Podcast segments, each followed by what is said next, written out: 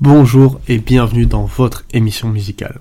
On se retrouve aujourd'hui pour un nouvel épisode d'Album de légende et au programme l'un des albums les plus emblématiques de tous les temps, Sgt. Pepper's Lonely Heart Club Band des Beatles. Cet album a été publié en 1967 et est considéré comme l'un des albums les plus influents de l'histoire de la musique. Avant de plonger dans l'album lui-même, il est important de comprendre le contexte dans lequel il a été créé.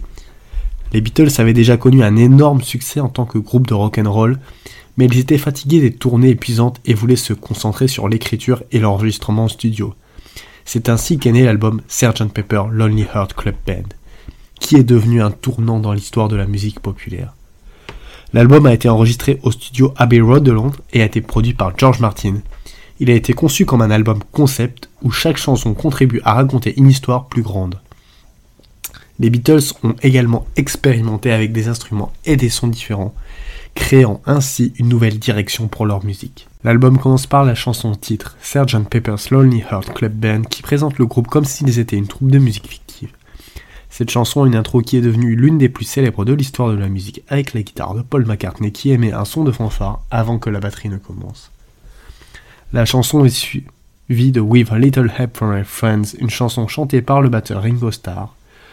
Cette chanson a été reprise par de nombreux artistes au fil des ans, mais la version des Beatles reste la plus connue. La chanson suivante, Lucy in the Sky with Diamonds, qui est devenu célèbre pour ses paroles énigmatiques et ses références psychédéliques. L'info aussi, c'est qu'à l'époque de la découverte du squelette d'un de nos ancêtres datant de 3,18 millions d'années, les archéologues écoutaient cette chanson et le nom de ce squelette est devenu Sui. Depuis le temps, on a découvert des squelettes beaucoup plus anciens avec Toumaï, datant de 7 millions d'années, et Aurorine, âgé de 5,9 millions d'années.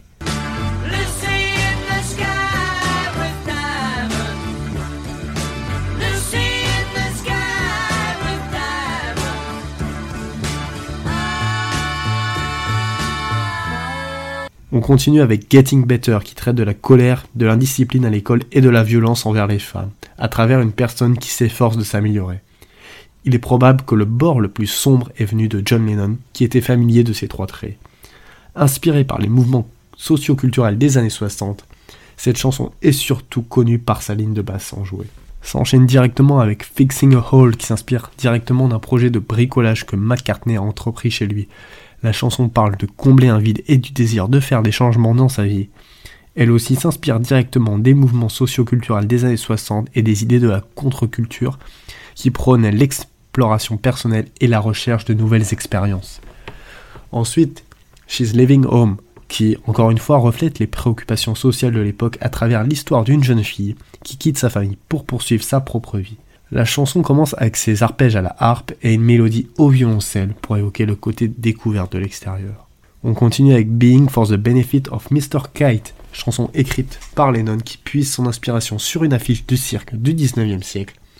La chanson commence par cette fameuse introduction à l'orgue pour appeler le cirque. Les paroles, elles aussi, évoquent des actes de cirque comme les jongleurs ou les équilibristes. On notera la présence d'effets sonores pour appeler toujours le cirque, le refrain est chanté avec une voix modifiée pour créer un effet de distorsion. On poursuit avec Within You, Without You, qui est certainement une des plus originales de l'album. Ce n'est pas à propos du thème de la chanson, car elle parle de comment les réponses sont en nous, et que donc nous devons regarder à l'intérieur pour les trouver, mais plutôt car elle a pour particularité d'avoir comme instrument principal le sitar, instrument traditionnel indien. La chanson a été composée par rapport à une pièce de Ravi Shankar qui lui-même a appris à George Harrison comment jouer de cet instrument. À la base, il a écrit un morceau de 30 minutes qu'il a réduit à ce sujet. Il a écrit. C'était assez compliqué à l'époque parce que ça se faisait en trois sections et puis j'ai édité les trois sections ensemble. Il avait un solo instrumental dans un tempo 5-4, ce qui était très inhabituel. Je suppose que Dave Brubeck était la seule personne qui ait jamais joué en 4-4 ou en 3-4. Le truc, c'est que dans la musique occidentale, le tempo est 4-4 ou 3-4 et c'est tout. Dans la musique indienne, ils ont 108 cycles rythmiques. Et peuvent même jouer dans des choses comme 7,5. C'est assez complexe, mais j'ai appris ce petit morceau. Un de mes exercices que je pratiquais, c'était dans un timing 5-4. Alors j'ai fait le solo de Within You, Without You en 5-4, juste pour montrer combien j'étais intelligent. Enfin, le rire que l'on peut entendre à la fin de la chanson était l'idée de George pour alléger l'ambiance et suivre le thème de l'album.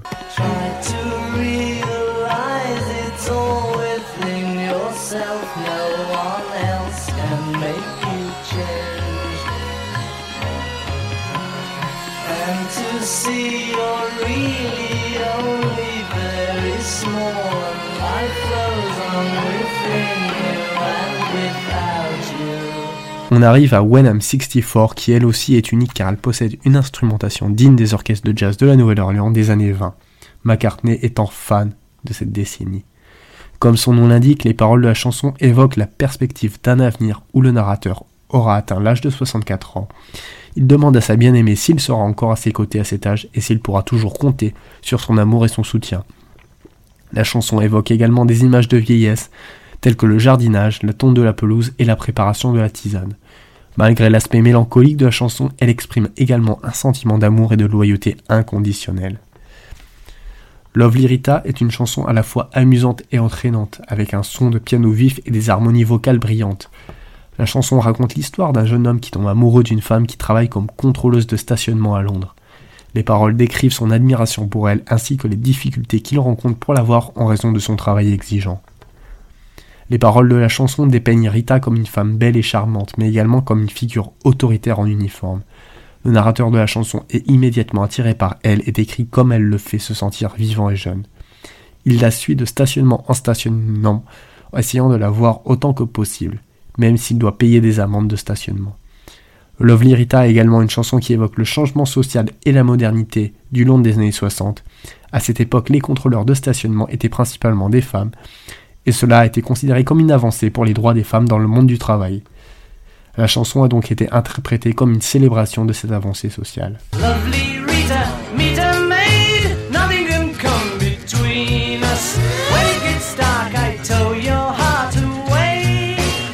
Good Morning, Good Morning est une chanson énergique et entraînante qui commence avec des cris d'animaux et un rythme de guitare énergique. Les paroles décrivent une journée typique dans la vie d'un anglais moyen avec des descriptions de personnes qui se rendent au travail, de publicités à la radio et de scènes de la vie quotidienne. Les paroles sont simples et directes, mais elles sont également chargées d'une certaine ironie. La chanson est souvent considérée comme une satire de la société de consommation et de la routine quotidienne. Les paroles suggèrent que les gens sont pris dans une routine sans fin répétant les mêmes actions jour après jour. Le refrain Good morning, good morning est censé refléter l'ennui de cette routine quotidienne les paroles de la chanson peuvent être interprétées comme un appel à sortir de cette routine et à vivre la vie à fond. Une des particularités de Good Morning Good Morning est sa fin qui se termine par une explosion sonore suivie d'un bruit de poule. Cette fin était censée être une transition vers la chanson suivante, Sgt Pepper Lonely Heart Club Band reprise, qui est une version plus rock de la chanson, titre de l'album. Sgt Pepper Lonely Heart Club Band reprise est une version plus rock de la chanson titre de l'album. La chanson commence par les paroles It's Wonderful to Be Here, c'est merveilleux d'être ici, qui sont chantés par Paul McCartney. La chanson se poursuit avec une série de solos de guitare, de basse et de batterie, ainsi que des cris du public. La chanson est une célébration de la musique rock et de l'énergie de la jeunesse. Elle est chargée d'une énergie positive et d'un sentiment de libération. Les paroles reflètent l'attitude rebelle et non conformiste de la jeunesse des années 60 qui rejetait les normes de la société et cherchait à créer sa propre culture. A Day in the Life, qui conclut l'album, est une autre chanson emblématique de l'album avec ses arrangements orchestraux complexes et sa structure unique. Cette chanson est considérée comme l'une des meilleures chansons de tous les temps et a influencé de nombreux artistes depuis sa sortie. Au-delà de la musique, l'album est également connu pour sa pochette emblématique qui a été conçue par Peter Blake et Ian Humphrey. La pochette présente les Beatles avec d'autres célébrités et figures historiques, au nombre de 71, comme Marilyn Monroe, Edgar Allan Poe, Bob Dylan, Marlon Brando, Oscar Wilde, Lewis Carroll ou encore Albert Einstein, ainsi que des objets symboliques qui représentent différentes parties de leur vie et de leur carrière. En fin de compte, Sgt. Pepper's Lonely Heart Club Band est un album qui a résisté à l'épreuve du temps et qui continue d'influencer la musique populaire aujourd'hui. Il a établi les Beatles comme des artistes novateurs et créatifs et a ouvert la voie à de nombreuses autres expériences musicales dans les années qui ont suivi. Si vous n'avez pas encore écouté cet album légendaire, je vous recommande vivement de le découvrir par vous-même et de vous laisser emporter par la magie des Beatles. Voilà, c'était tout pour cet épisode sur Sgt Pepper's Lonely Heart Club Band des Beatles. J'espère qu'il vous a plu. N'oubliez pas de la partager, c'est le meilleur moyen d'aider la chaîne. On se retrouve vendredi pour un nouvel épisode.